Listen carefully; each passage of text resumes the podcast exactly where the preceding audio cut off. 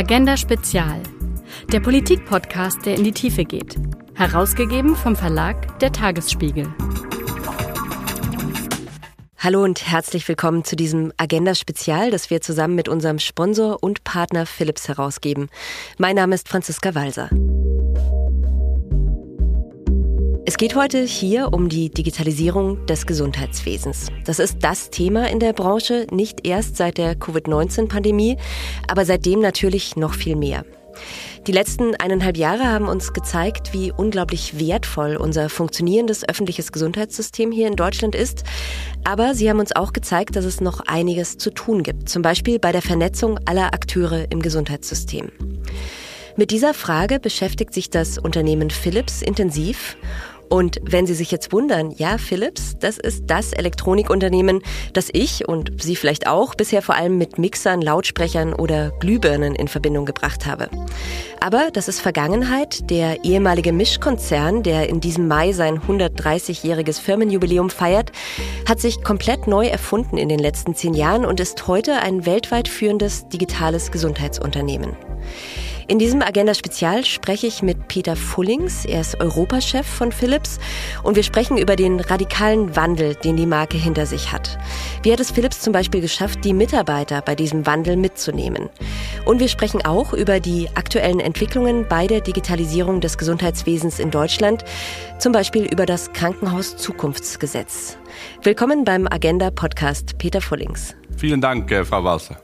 Herr Fullings, ich habe ja gerade schon verraten, was Philips nicht mehr produziert. Stichwort Mixer. Welche Produkte stehen denn jetzt im Fokus? Ja, wir waren in der Tat ein, ein Konglomerat in äh, Licht, in Konsumentenprodukten und auch in medizinische Geräte und Produkten. Aber wir sind jetzt wirklich ein fokussierter, was wir schon äh, nennen, Health Tech, so Gesundheitsunternehmen. Und das heißt, Sie produzieren zum Beispiel Beatmungsgeräte, habe ich gelesen. Jetzt war während der Corona-Krise natürlich wichtig. Äh, bildgebende Verfahren, also solche Geräte haben Sie jetzt vor allem im Angebot. Ja, wir sind äh, tatsächlich in, äh, in Bildgeräte, in große Bildgeräte wie MR und CT für die Radiologie. Wir sind Marktführer auch in, in, in Geräte und Lösungen für die Kardiologie. Äh, wir sind in Onkologie, aber in der Tat sind wir auch in die ganze Intensivbereich und auch in Beatmungsgeräte. So, wir haben ein großes Palais auf Produkten, aber wir sind auch noch immer in die Konsumentenprodukten. So, vielleicht kennen Sie die elektronische Zahnbürste Sonicare oder Avent. So, alles, was auch mit, mit Gesundheit für die Konsumenten zu tun haben, gehört auch zu unserem Produktportfolio. Also ich muss nicht unbedingt Patient sein und krank sein, sondern es gibt auch so für die präventive private Gesundheitsvorsorge zu Hause gibt es noch ein paar Angebote, die Sie behalten haben sozusagen. Genau, so wir, unsere Strategie ist rund um die Health Continuum und das fängt wirklich an bei Gesundleben und Prävention. Ähm, wir sprechen auch über Gesundheitssystem und nicht Krankheitssystem. So Gesundheitssystem fängt an, um auch gesund zu sein und zu bleiben. Und das ist auch der Grund, warum wir noch immer in diesem Konsumentenbereich für Gesundheit sind. Das heißt, wir haben große Geräte, kleine Geräte wie Zahnbürsten, aber es geht ja auch, habe ich gelesen, um die Software. Also Sie stecken zwei Drittel der Entwicklungskosten inzwischen in die Software für diese Geräte. Ja, das ist in der Tat. Ähm, Software wird wichtiger, wichtiger auch in die Gesundheitsbereich wenn wir auch über Workflows sprechen, aber wir sprechen auch über Daten von Patienten. Ja, das ist alles natürlich Software fokussiert. Ähm, dazu haben wir noch Stichwort künstliche Intelligenz äh, zum Beispiel. Auch hier sprechen wir über Daten und äh, wie wir mit Daten umgehen können. Und auch das ist natürlich relatiert an die ganze Software. So, ja, Hardware ist wichtig. Ich glaube persönlich, dass Hardware mehr und mehr Commodity wird. Es ist das Software, was man wirklich mit, das, mit, mit diesen Geräten machen kann und dazu die Daten. Das wird das größte Unterschied in die Zukunft. Dann lassen Sie uns doch mal drüber sprechen, was diesen Wandel initiiert hat. Also es gab ja eben diese Vorgeschichte als Mischkonzern mit viel Consumerprodukten, ähm, Haushalt, HiFi, Fernseher, solche Dinge. Ähm, und dann schwanden ja die Margen. Also es gab einfach diese große Konkurrenz aus Asien und es hat sich einfach nicht mehr gelohnt letztendlich, oder? Naja, ich, also ich arbeite jetzt 24 Jahre bei, bei Philips. So, ich habe diese Wandel auch tatsächlich mitgemacht. Ich habe auch persönlich in die Konsumentenbereich lang gearbeitet, bei äh, Audio, bei Fernsehen. Ja, es gab natürlich die asiatische Wettbewerb, aber das Wichtigste ist, als ein fokussiertes Unternehmen kann man auch wirklich fokussiert investieren. Das Gleiche auch für die medizinischen Bereiche. Sie haben es schon angesagt, es gibt da auch große Veränderungen. Äh, Software wird wichtiger. Man kann natürlich auch, äh, man, man braucht noch immer neue Hardware. Das bedeutet auch, dass man auch da wirklich äh, fokussiert investieren muss. Und das ist der Grund eigentlich, warum wir auch diese Wandel gemacht haben, weil äh, wenn wir ein fokussiertes Gesundheitsunternehmen sind, können wir auch uns da wirklich äh, besser aufrichten und können wir auch die richtigen Investitionen machen, was absolut notwendig ist, auch um in Zukunft in diesem Bereich zu wachsen. Hm, also gar nicht nur wegen, den, wegen der erwarteten Gewinne, sondern einfach auch um den eigenen Qualitätsansprüchen gerecht zu werden, zu sagen, da müssen wir genau. dann wirklich auf einen Fokus setzen. Hm. Und warum hat sich dann die Medizin angeboten? Da hätte es ja vielleicht auch andere Bereiche gegeben, in die man hätte reingehen können als Fokus. Naja, ich glaube, der medizinische Bereich ist natürlich ein sehr interessantes Bereich. Nur wenn Sie makroökonomisch anschauen, äh, die ganze Population, ist es sicher, dass, dass äh, der medizinische Bereich, Gesundheitsbereich ein Wachstumsbereich ist. Aber die zweite ist auch unsere Mission. Unsere Mission ist, um das Leben von Menschen zu verbessern. Und ich muss sagen, das ist wirklich ein schönes Mission. Das ist auch ein, ein, ein Grund, warum ich auch bei, bei Philips arbeite, weil ich glaube, all unsere Mitarbeiter, alle wollen natürlich einander Hilfe, um das Leben zu verbessern. Und ich glaube, da sind sie sich auch einig, dass Gesundheits, Gesundheitsbereich, Medizinisch und das Leben zu verbessern, dass es natürlich unglaublich klappt miteinander. Und das ist auch der, eine der anderen Gründe, weil wir sagen, okay, wir werden uns mehr fokussieren auf das Gesundheitsbereich. Also es hat auch ein Stück weit gepasst, also obwohl ja dieser Wechsel sehr abrupt war, passt es irgendwie in diese 130-jährige Unternehmensgeschichte von Philips, diese Spezialisierung. Wenn Sie mal anschauen auf äh, große Unternehmen in, in Standard Poor's zum Beispiel, äh, wie viel große Unternehmen noch 100 Jahre älter sind, das sind nicht so unglaublich viele. Sie kennen auch viele, viele Beispiele von großen Unternehmen, die sich nicht erfunden haben und jetzt auch nicht mehr bestehen.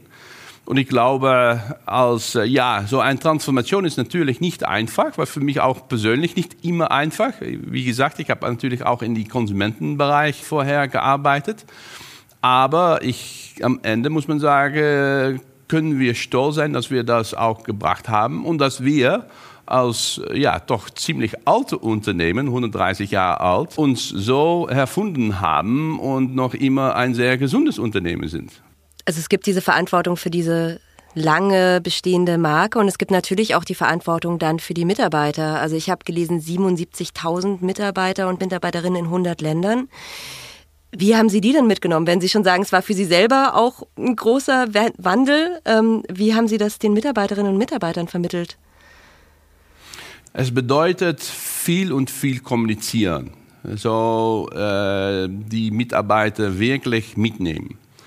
Ich glaube, ein der andere wichtige äh, Zahl ist, ich habe es schon all, all, all äh, gesagt, unsere Mission, äh, das Leben von Menschen zu verbessern.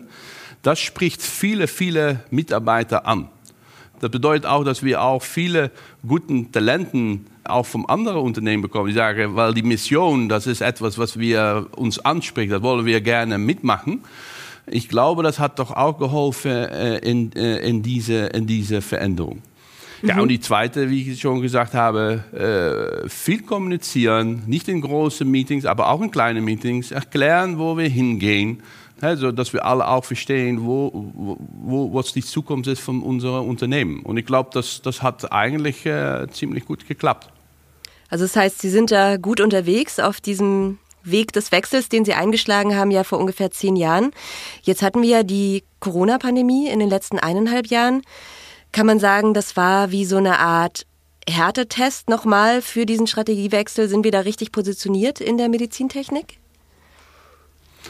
Ja, die Corona äh, war natürlich auch äh, für uns äh, ziemlich anstrengend. Aber wir hatten gleich unsere, was wir äh, nennen, unsere Triple Care of Duty eingestellt. Ich glaube, dreifache Sorgfaltspflicht, dass ich mich nicht vergesse, in gutes Deutsch. Äh, die Triple Duty, äh, was sind dann diese drei? Das ist in erster Linie unsere Kunden und Patienten weil wir natürlich auch in die Covid, wir sind, äh, Sie haben das schon alle erwähnt, wir sind in die Beatmungsgeräte, äh, wir sind in Intensivmedizin, was natürlich unglaublich Covid-relevant ist. So, Sie können vorstellen, wie viel Anfragen wir bekommen haben. Die zweite war unsere Mitarbeiter. Äh, auch die Mitarbeiter mitnehmen, arbeiten vom Homeoffice. Glücklicherweise, obwohl wir ein altes Unternehmen sind, äh, war schon Homeoffice arbeiten, war schon ein klein bisschen unsere DNA. Aber das Wichtigste auch mit den Mitarbeitern sind unsere Field Service Engineers, weil die waren natürlich in die Krankenhäuser um diese Monitoring- und Beatmungsgeräte zu installieren. Und da haben wir alles getan und versucht auch, die zu schützen äh, gegen diese Pandemie. So, das war doch auch ja, eine Herausforderung, werde ich sagen. Und das Dritte war, was wir nennen, die Business-Kontinuität. Wir wollen natürlich auch unsere äh, Business und Unternehmen Zukunft äh, sicherstellen. Äh, und das bedeutet auch, dass wir das auch beobachtet haben. Na, wir haben unglaublich viel kommuniziert. Ich glaube, jedem zwei Wochen ein großes Town Hall Meeting gehabt, ein Webcast. Und am Ende glaube ich, dass die Mitarbeiter das sehr geschätzt haben, dass, dass die so mitgenommen äh, sind. Mhm. Aber das war schon, schon anstrengend, muss ich sagen. Und haben Sie ähm, dann bei der Gelegenheit auch noch mal was gelernt über das Gesundheitssystem, über Bedürfnisse, über mögliche potenzielle Geschäftsfelder? Also gab es da Erkenntnisse? Weil oft zeigt ja so eine Krisensituation, fördert ja auch Dinge oft zutage, die man sonst nicht sieht. Was ich gelernt habe vom Corona ist, wie agil man sein kann. Sind manchmal äh, einige Entscheidungen, die manchmal äh, Monaten oder Wochen oder Monaten dauern. Wir sind auch ein großes Unternehmen. Kann man jetzt äh, entscheiden in ein, zwei Tagen. Na, ein, ein Beispiel, was Sie gesagt haben von ein, ein neues äh, äh, Business äh, zum Beispiel, ist, dass in, in den Niederlanden haben wir ein neues äh, Corona-Portal für die ganze Niederlande installiert. Ich glaube, das hatten wir in drei Wochen gemacht, zusammen mit äh, zwei äh, großen Krankenhäusern.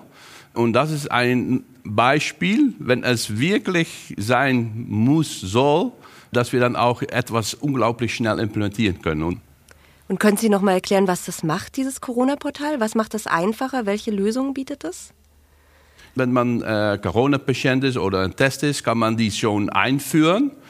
Und das bedeutet, dass alle Krankenhäuser in die Niederlande Zugang haben zu diesen Daten über die ganzen Niederlande. Und das ist natürlich für Corona auch, äh, um zu sehen, äh, mit, mit, mit Testen, die Datenverfügbarkeit, ist das natürlich unglaublich wichtig. Mhm. Und das war ein, ein absoluter großes Vorteil. In Deutschland ist ja auch einiges in Bewegung gekommen. Ähm, Sie haben gerade über Agilität gesprochen und wir haben jetzt hier das Krankenhaus Zukunftsgesetz, das KHZG. Da stellt der Bund seit dem 1. Januar 2021 drei Milliarden Euro bereit. Es gibt dann auch nochmal Ländermittel dazu, eben für die Digitalisierung in den Krankenhäusern, auch für IT-Sicherheit. Äh, wie war denn da die Reaktion bei Philips? Hat das Jubel ausgelöst? Haben Sie gesagt, endlich, das ist der Digitalisierungsschub, den wir hier brauchen? No, ja, wir haben das natürlich äh, vom ganzen Herzen unterstützt. Ich glaube, persönlich, das ist die richtige Richtung. Nicht nur für uns als Unternehmen, aber ich, ich spreche jetzt als ein halber Deutsche sozusagen. Die Corona hat gezeigt, dass wir die Digitalisierung äh, brauchen und dass wir da wirklich mehr Geschwindigkeit brauchen. Äh, wenn Sie jetzt mal anschauen, äh, zum Beispiel in die ganze Banking, es gibt noch kaum Leute, die nach einer Bank gehen, um, um, um da die Transaktionen zu machen. Äh, die meisten machen schon alles online. Und wenn wir dann anschauen in das medizinische Bereich, wo wir stehen, dann, dann muss ich sagen, dann, dann gibt es noch unglaublich viel Luft nach oben. Und da, deswegen glaube ich, um, um jetzt mit diesem mit diese Krankenhauszukunftsgesetz, mit diesem Fonds, um dann wirklich einen Impuls zu geben in die ganze Digitalisierung, ich glaube, das, das war absolut die, die, die, richtige, die richtige Entscheidung. und, und jetzt äh, müssen wir auch Sorge tragen, dass tatsächlich auch die die guten Projekte gewählt werden und auch schnell implementiert werden, sodass wir auch wirklich die Digitalisierung äh, in die nächsten Jahren vorantreiben können. Ja, weil jetzt gibt es natürlich einen wahnsinnigen Run auf das Geld und das hat man ja oft bei so großen Fördertöpfen, dass dann was gemacht wird, das ist aber dann nicht nachhaltig. Wie meinen Sie, müsste man da rangehen im Idealfall? Ja, ich glaube, was für mich, aber das ist eine persönliche Meinung, was für mich wichtig ist, ähm, um zu sagen, okay, was wollen wir tatsächlich erreichen mit Krankenhauszukunftsgesetz?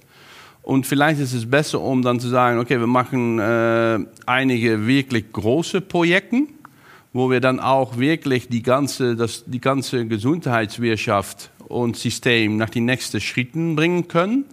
Dann äh, vielleicht eine Million äh, kleinere Projekte, um, um wirklich die, die Digitalisierung insgesamt für Deutschland voranzutreiben. Zweitens, und das ist nicht wirklich in die Krankenhauszukunftsgesetz, müssen wir ja doch für Deutschland anschauen, wie die Zukunft aussieht in, im Rahmen Data Sharing, Data Lakes, Interoperabilität. Ich, ich nenne mal einige Stichwörter. Und ich glaube, es ist jetzt die richtige Zeit, darüber nachzudenken, äh, was das bedeutet für Deutschland und wie wir das vielleicht in den nächsten Jahren einrichten können.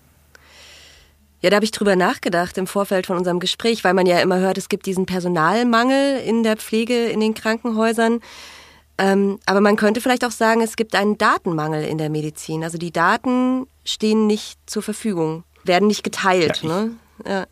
ja es gibt natürlich immer diese, diese, ähm, diese Diskussion über Datenschutz.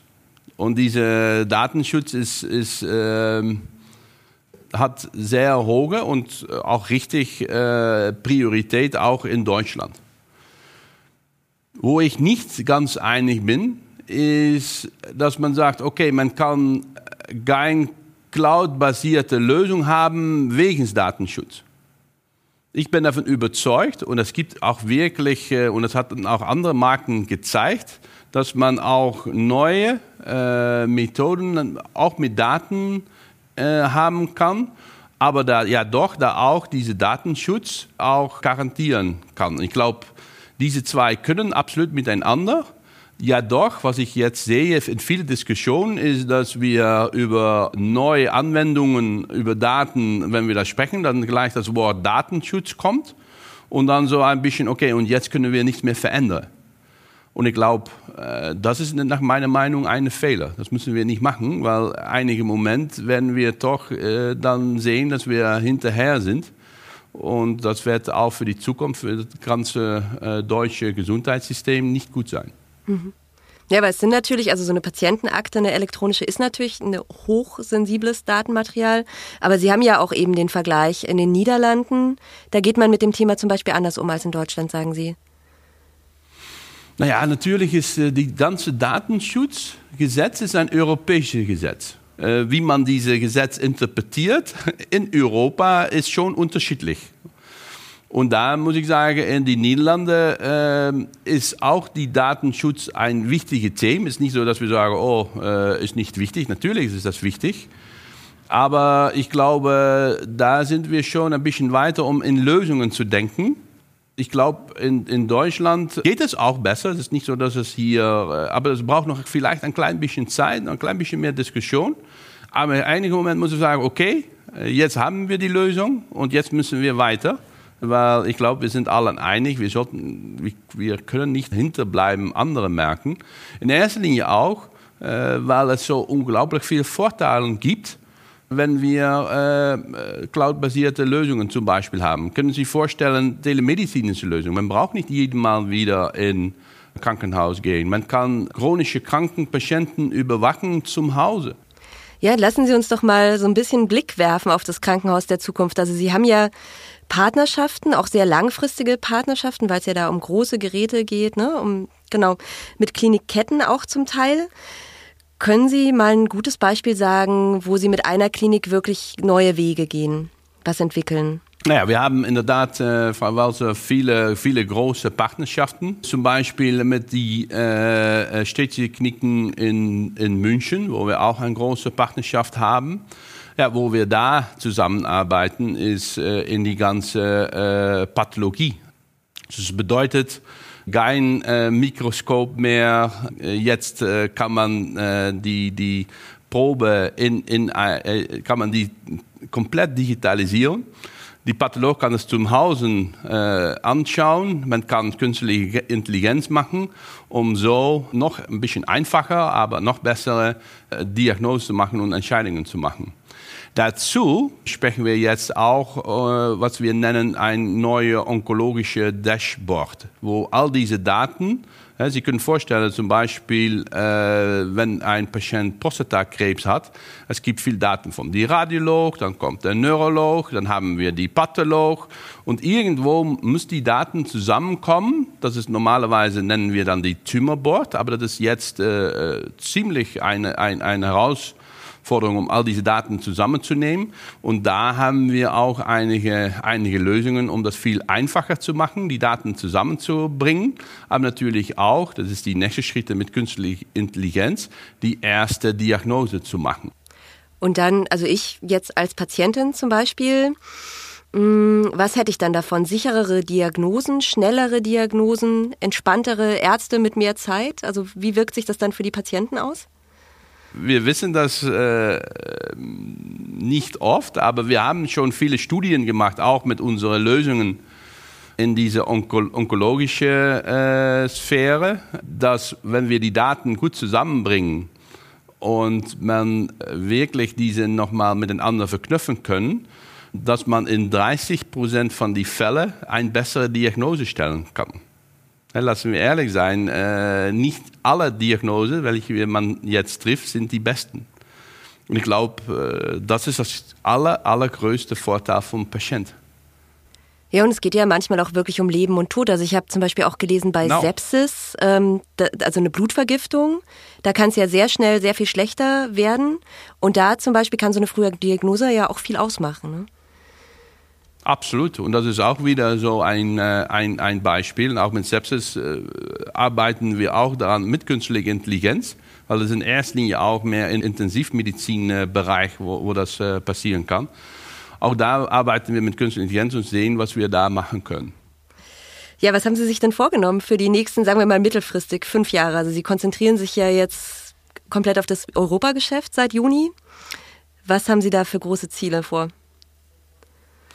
Wenn äh, ich über Europa in Gesamt spreche, wollte ich wirklich, äh, nicht nur ich persönlich, aber auch äh, Philips, diese ganze Digitalisierung in Europa vorantreiben. Ähm, wenn Sie auch gelesen haben über Gaia X, äh, European Cloud, äh, European äh, Health Cloud, das sind Sachen, was wir als Unternehmen wirklich vorantreiben wollen, um dann auch wirklich die, die, die Daten und die Anwendungen cross Europe, so in Europa auch wirklich ja, zu verbessern. Und das ist eine der Sachen, welche wir wirklich äh, in, in, Zukunft äh, machen wollen. Die zweite, ich habe schon über die Health Continuum erwähnt, weil wir sagen, wir wollen anfangen mit gesund Leben und Prävention. Ich glaube, auch in Prävention können wir noch unglaublich viel machen. 70 Prozent von den Krankheiten kann man eigentlich präventieren, wenn man das äh, wirklich mehr Fokus äh, hat. So, das ist auch etwas, was wir uns fokussieren wollen. Aber auch wenn man äh, wieder zum Hause ist und dann die Patienten zu überwachen, so äh, Stichwort äh, telemedizinische Lösungen. Ich glaube, das gibt unglaublich viel Anwendungen. Telemedizinische Lösungen zwischen Krankenhäusern, äh, zum Beispiel in Intensivmedizin wo die großen Krankenhäuser vielleicht die kleineren äh, unterstützen kann, aber auch für die chronischen Patienten zum Hause, äh, wo man äh, wirklich eigentlich 20 Stunden pro Tag die Patienten überwachen kann, um sicherzustellen, dass es äh, auch gut geht mit den Patienten. Ich glaube, da gibt es noch so viele, viele, viele Möglichkeiten, welche wir und auch ich persönlich in Europa äh, anwenden wollen, um dann auch tatsächlich das ganze Gesundheitssystem wieder einen Schritt weiterzubringen. Das war unser Agenda-Spezial über Digitalisierung in der Medizinbranche mit Peter Fullings, ganz frisch seit Juni 2021 in neuer Funktion als ausschließlicher Market Leader Europa bei Philips. Vielen Dank, Herr Fullings, für das Gespräch. Ja, hat mich gefreut, Frau Walter. Und Ihnen auch danke fürs Zuhören. Mein Name ist Franziska Walser. Bleiben Sie gesund. Bis bald.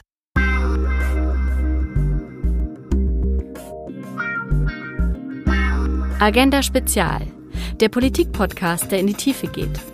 Weitere Informationen unter www.agenda-podcast.de.